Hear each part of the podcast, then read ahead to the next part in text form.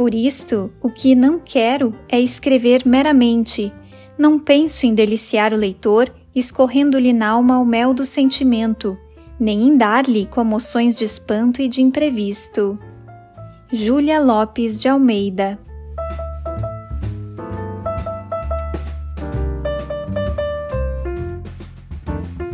Da Estante, seu momento de leitura com a rádio da universidade.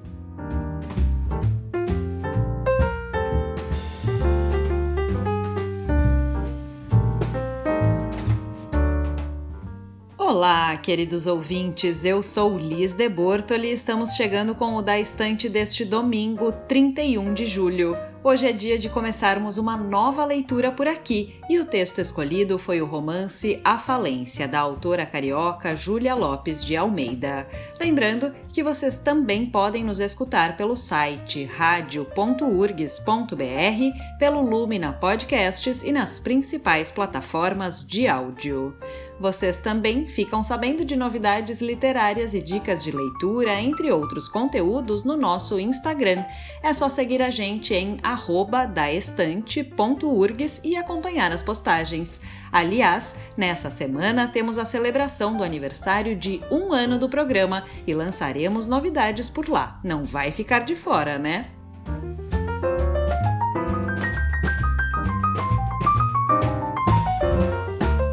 Mas agora é hora de leitura. A gente começa pelo capítulo 1 de A Falência, da Júlia Lopes de Almeida. Se você ainda não tem o seu exemplar, é só buscar o texto no site do domínio público.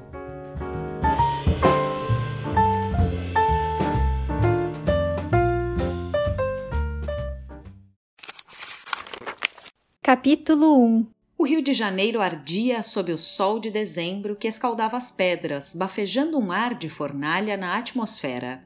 Toda a rua de São Bento, atravancada por veículos pesadões e estrepitosos, cheirava a café cru.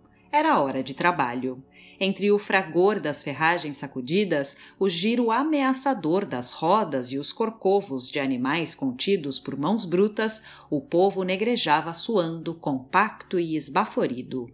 À porta do armazém de Francisco Teodoro era nesse dia grande o movimento. Um carroceiro em pé dentro do caminhão onde ajeitava as sacas gritava zangado, voltando-se para o fundo negro da casa. Andem com isso, que às onze horas tenho de estar nas docas e os carregadores vinham, sucedendo-se com uma pressa fantástica, a tirar as sacas para o fundo do caminhão, levantando no baque nuvens de pó que os envolvia. Uns eram brancos, de peitos cabeludos mal cobertos pela camisa de meia enrugada de algodão sujo. Outros negros, nus da cintura para cima, reluzentes de suor com olhos esbugalhados. Ao cheiro do café misturava-se o do suor daqueles corpos agitados, cujo sangue se via palpitar nas veias entumecidas do pescoço e dos braços.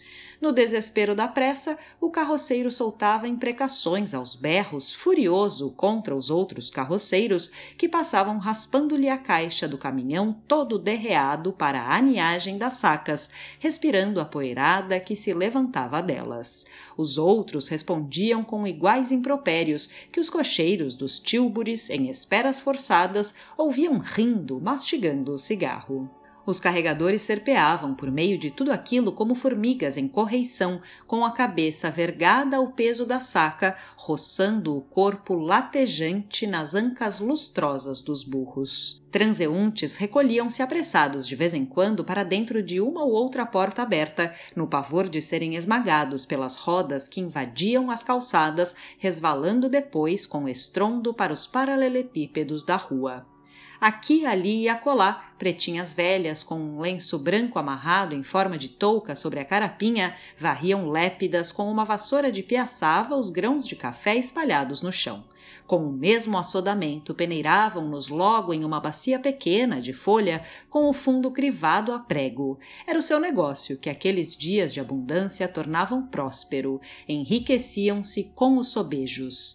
Assim, em toda a rua só se viam braços a gesticular, pernas a moverem-se, vozes a confundirem-se, chocando nas pragas, rindo com o mesmo triunfo, gemendo com o mesmo esforço em uma orquestra barulhenta e desarmônica.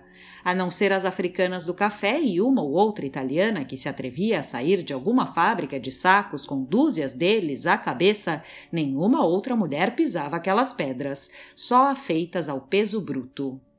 Dominava ali o trabalho viril, a força física movida por músculos de aço e peitos decididos a ganhar duramente a vida. E esses corpos de atletas e essas vozes que soavam alto num estridor de clarins de guerra davam à velha rua a pulsação que o sangue vivo e moço dá a uma artéria, correndo sempre com vigor e com ímpeto.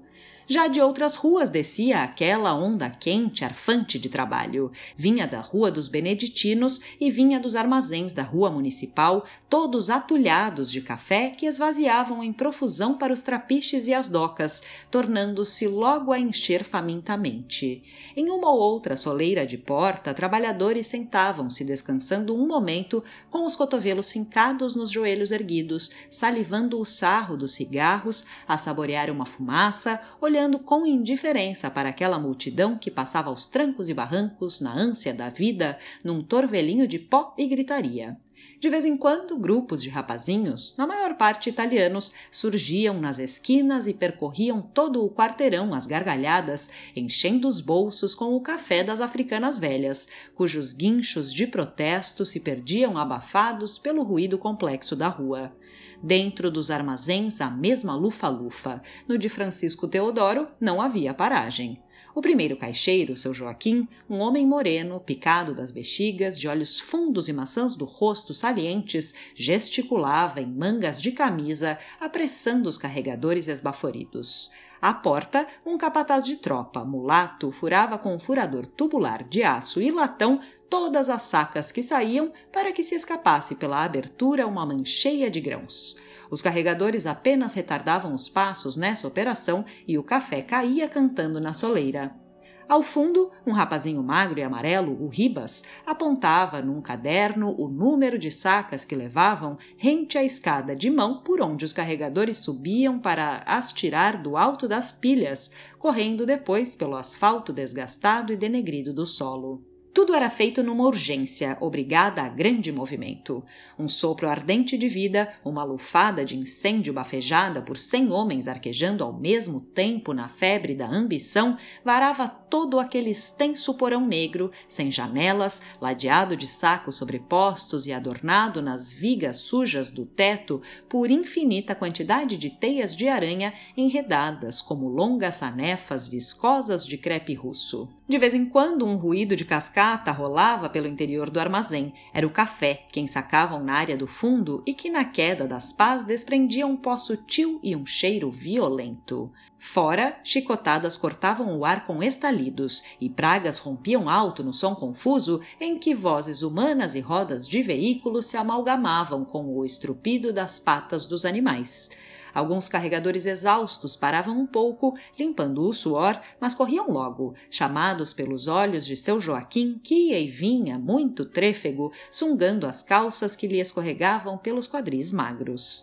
Aviem-se, aviem-se, temos hoje muito o que fazer. Era o seu estribilho. E havia sempre muito que fazer naquela casa, uma das mais graúdas do comércio do café. Dir-se-ia que o dinheiro aprendera sozinho o caminho dos seus cofres, correndo para eles sem interrupção. Ao lado do armazém, e se comunicando com ele por uma portinha estreita, havia à esquerda o corredor e a escada, que levava ao escritório acima no primeiro andar.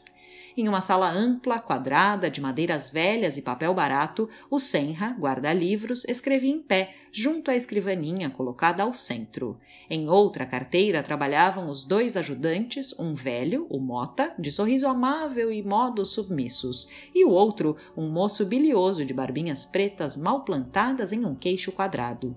Nessa sala, o trabalho era silencioso, as penas não paravam, mal dando tempo às mãos para folhearem os livros e as diversas papeladas. Diziam-se frases sem se levantarem os olhos da escrita, e as perguntas eram apenas respondidas por monossílabos.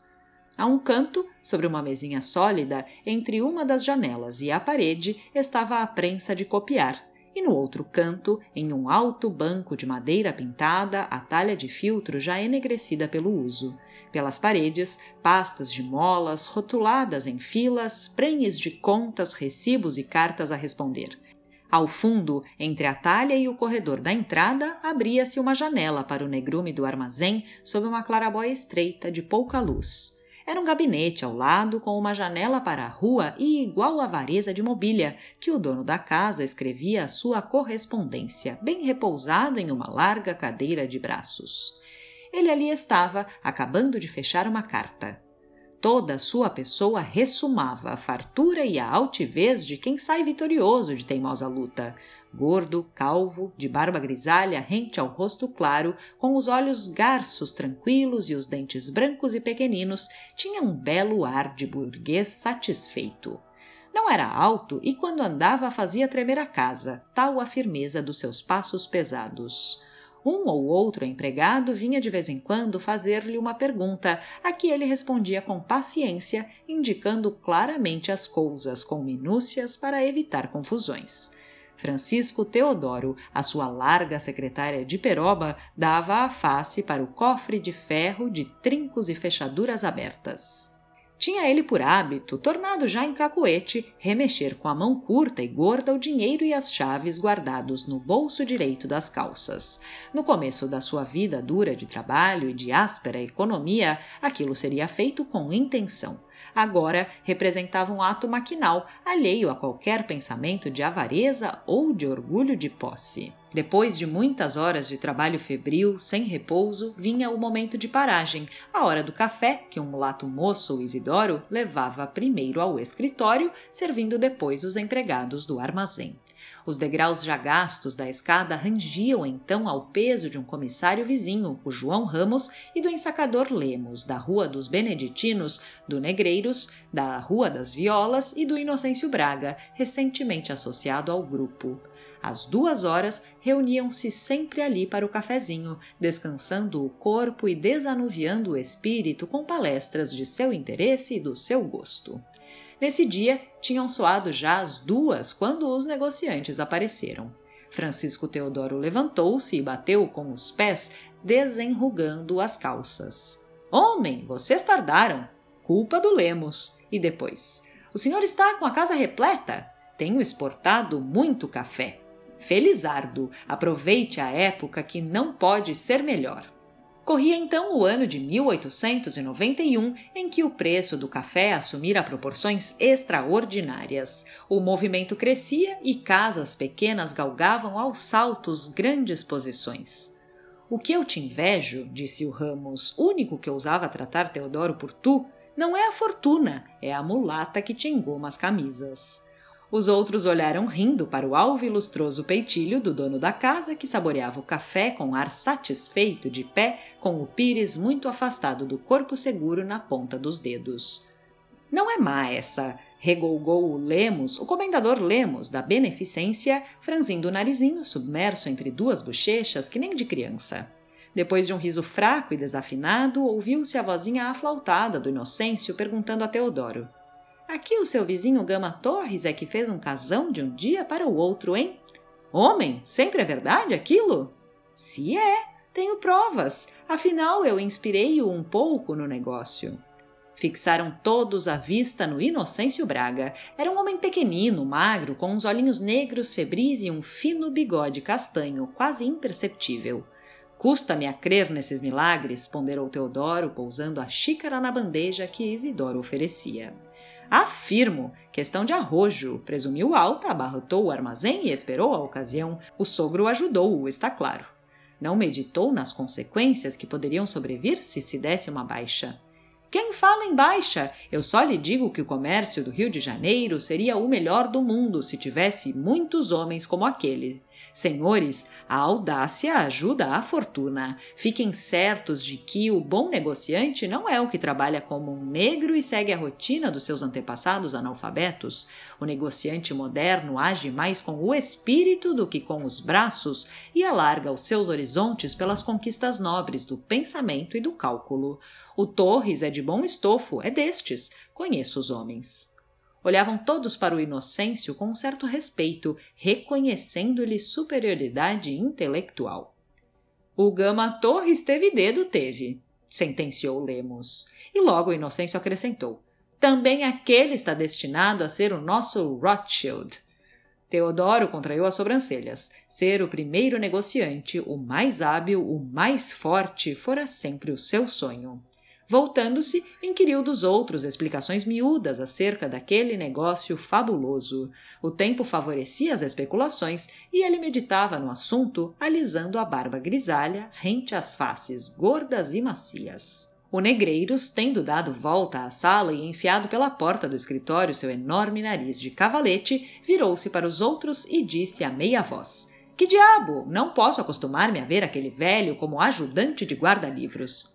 Que quer você? murmurou Teodoro. O Matos empenhou-se por ele, afinal a aquisição foi boa. Precisa mais do que os moços. E, como dá boa conta do recado, não penso em substituí-lo. É assíduo. Outro esquisitão que você tem em casa é lá embaixo Joaquim. Ninguém dirá que é o mesmo lá fora. Muito carnavalesco e metido com as damas, hein? Que se divirta. Aqui trabalha como nenhum. É uma praça de arromba. Descansa-me. Ouvi dizer que ele vai casar com a Delfina do Recreio? Histórias! O rapaz é sério. Tolo é que ele não é, resmungou o Negreiros procurando o chapéu. O Inocêncio despediu-se também, ia num pulo ao Torres. Os afazeres eram tantos que mal lhe davam tempo para engolir o café.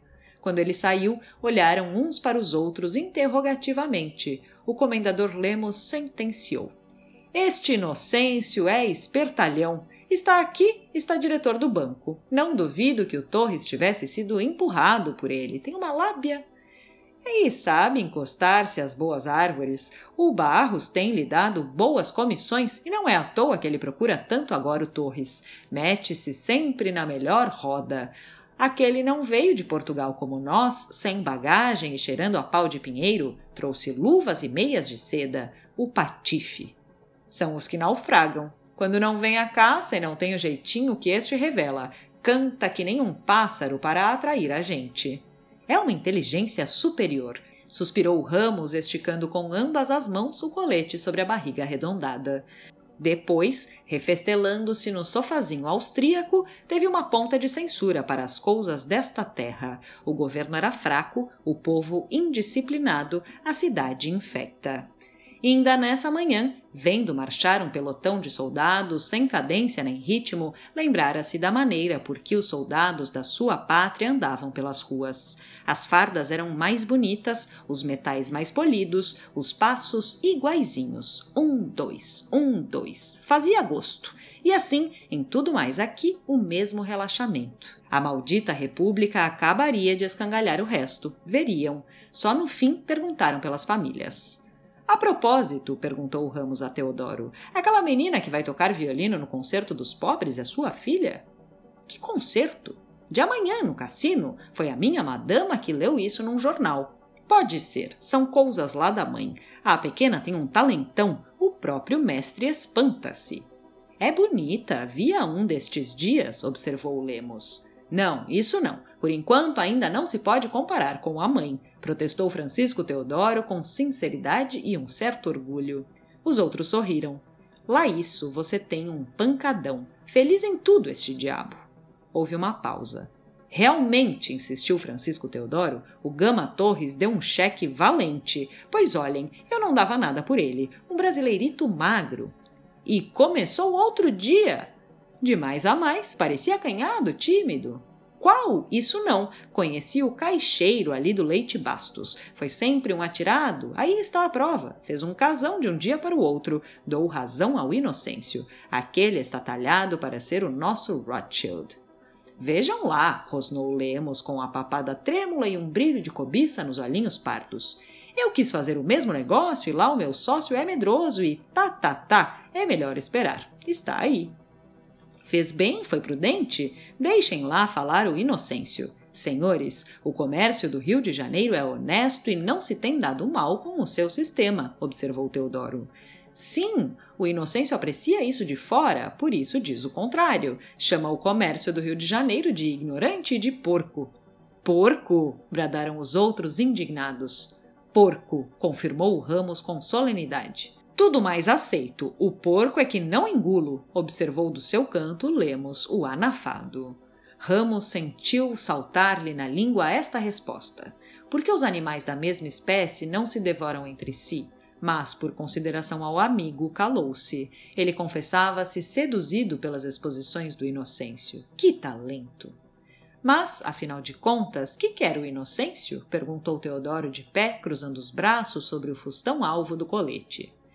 Queria. Pensava encontrar aqui uma praça mais desenvolvida, maiores transações, casas de mais vulto. Diz que não temos sabido aproveitar as aragens, que só trabalhamos com o corpo. Não o ouviu?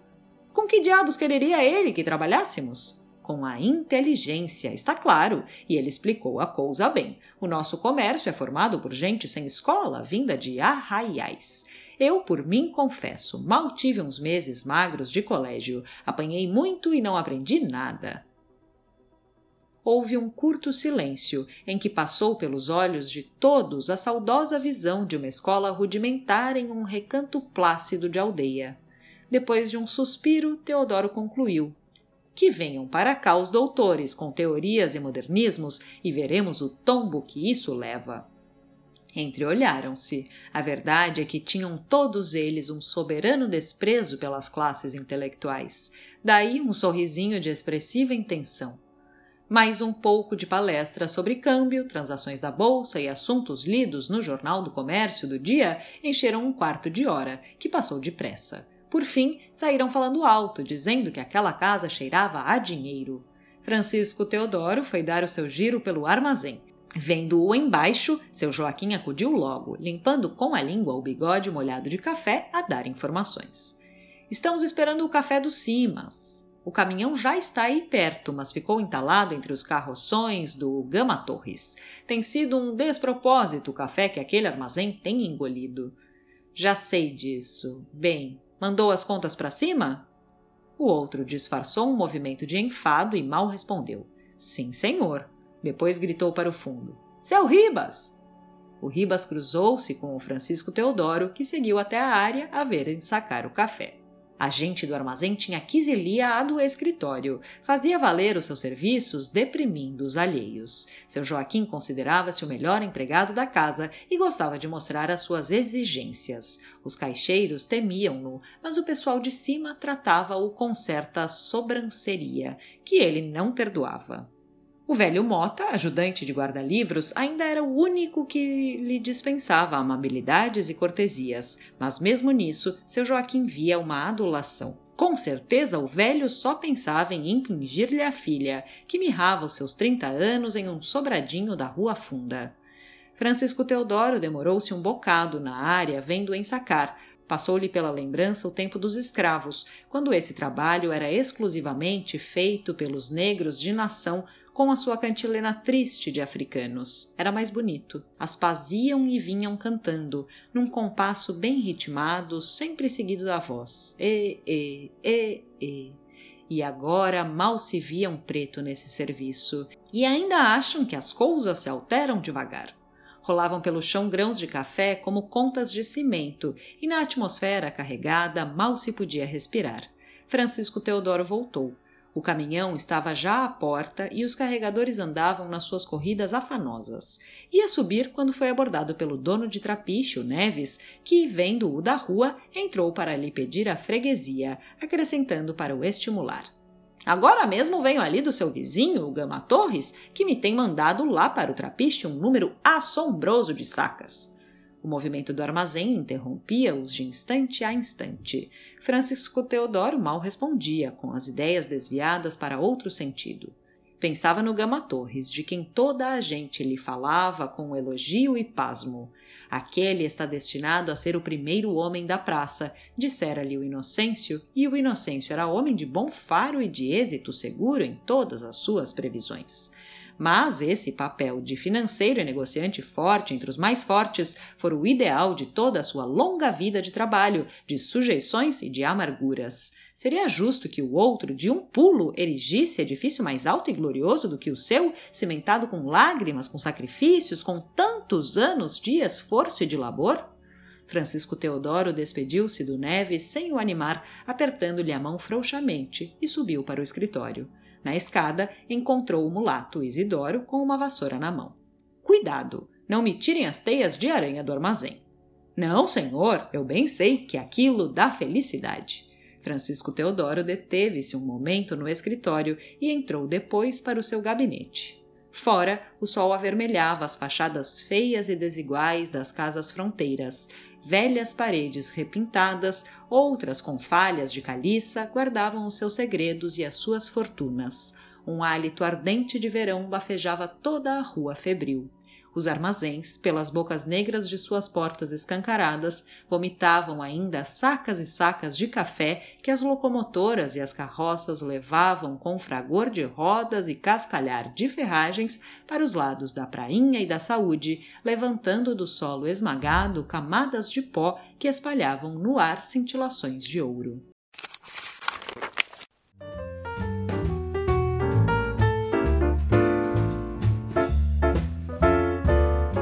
Este foi então o primeiro capítulo de A Falência de Júlia Lopes de Almeida. Amanhã a gente volta com os drops de leitura do Da Estante numa semana especial de celebração do aniversário do programa, às 10h10 da manhã, com reprise às 8 da noite. E no próximo domingo seguiremos com a leitura de A Falência para vocês. Não percam! E não deixa de nos seguir no Instagram em daestante.urgs para não perder nenhum dos nossos conteúdos especiais. Até a próxima! Próxima!